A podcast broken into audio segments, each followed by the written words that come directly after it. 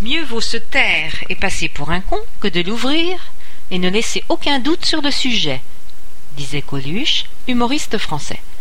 Pour apprendre une langue à un certain moment, mieux vaut se mettre à parler, au contraire, même si on a l'impression qu'on va passer pour un con ou pour une conne, pour reprendre les termes de Coluche. Au début, on fait des phrases courtes, simples. Le vocabulaire n'est pas très varié. Puis, nous nous mettons à faire des phrases plus longues, plus complexes. Nous utilisons des mots plus justes, plus appropriés. Nous parlons plus vite. Bref, l'oral devient meilleur. Et vous entendrez les autres qui vous diront C'est bien, c'est drôlement bien, tu as fait beaucoup de progrès. Tu parles beaucoup mieux qu'avant. Tu t'exprimes de mieux en mieux, on te comprend mieux. Oui, c'est bien mieux quand on, quand on utilise les mots qui conviennent. On se fait mieux comprendre.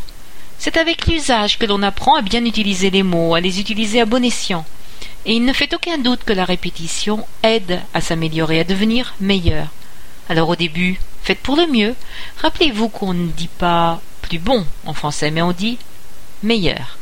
On ne dit pas non plus plus bien en français, on dit mieux. Bref, soyez assurés que le meilleur est à venir, comme disait Obama dans son discours le jour de sa réélection. Je dédie cette leçon à l'un des membres de Link qui cherche à améliorer son français, mais aussi à vous tous qui de jour en jour découvrez tel ou tel mot, telle ou telle expression nouvelle. Et n'en soyez jamais rassasiés car le meilleur est à venir. À demain, Mistake, dimanche 11 novembre 2012.